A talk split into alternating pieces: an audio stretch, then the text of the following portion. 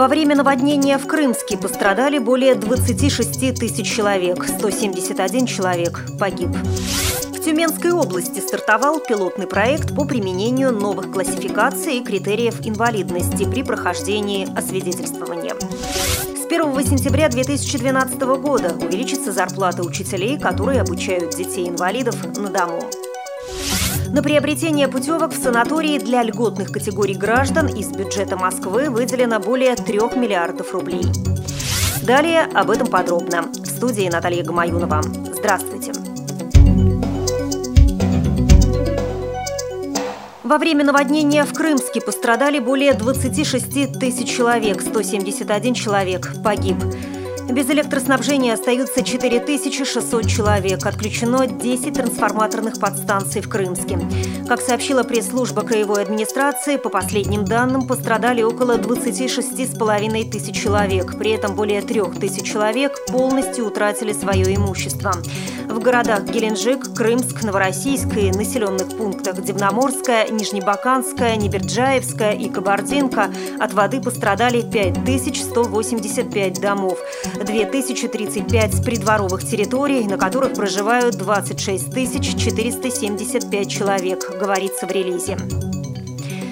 Также во время стихии пострадали три детских сада, школа, городская больница, фельдшерский акушерский пункт, туберкулезный диспансер, два водозабора в Дивноморском и в Новороссийске, добавили в пресс-службе. Сейчас в 10 пунктах временного размещения находятся 623 человека. Еще 2231 человек находятся у родственников. Комиссии по определению ущерба в Новороссийске, Геленджике и в Крымском районе успели обследовать 2986 домов. По предварительным результатам оценки разрушено 254 дома, в том числе частично 158, полностью 96. Без газоснабжения в этом городе остаются 418 домов.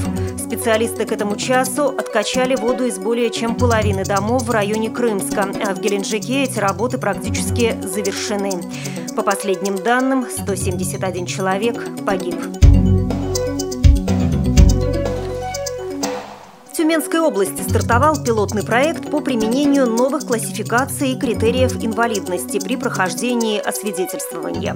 Новые классификации призваны обеспечить объективность в установлении инвалидности и в определении потребностей инвалидов в различных видах реабилитации. Освидетельствование граждан по новым классификациям будет проходить в Бюро медико-социальной экспертизы с мая по сентябрь 2012 года с их добровольного согласия. Как сообщает пресс-служба Департамента социального развития Тюменской области, участие в пилотном проекте не повлечет для граждан дополнительных временных затрат, так как будет проведена минимизация количества документов, которые необходимы для освидетельствования. По результатам освидетельствования будут выданы документы в соответствии с действующим законодательством в обычном порядке, а инвалидам, которые нуждаются в особых условиях безбарьерной среды, справка с буквенным кодом для получения ситуационной помощи. Она в социально значимых учреждениях будет оказываться с учетом буквенного кода. Необходимо добавить, что в пилотный проект вовлечены учреждения здравоохранения, образования, культуры, социальной защиты населения, молодежной политики, спортивные учреждения и другие наиболее востребованные инвалидами социально значимые объекты. Вся работа согласовывается с общественными организациями инвалидов. Мурманская областная дума утвердила изменения в законе Мурманской области о мерах социальной поддержки инвалидов. Теперь иначе будут рассчитываться субвенции местным бюджетом на финансирование расходов по организации обучения школьников с ограниченными возможностями на дому, а также по организации воспитания и обучения таких дошколят и малышей-инвалидов, которые могут посещать детские сады.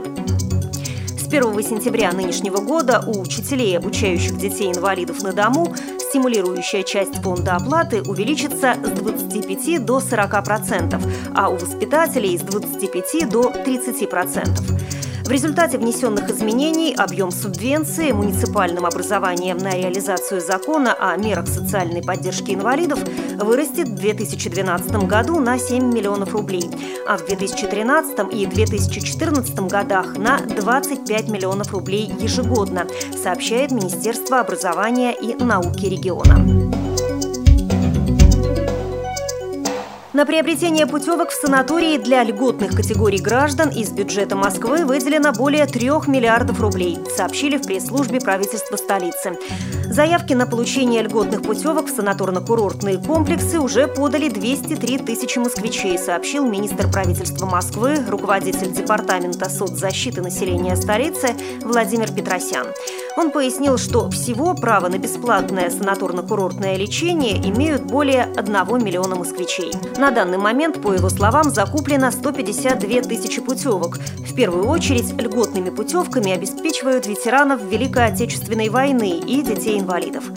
Сейчас Департамент соцзащиты совместно с Департаментом информационных технологий разрабатывают систему электронной очереди на получение льготных путевок. Вы слушали информационный выпуск.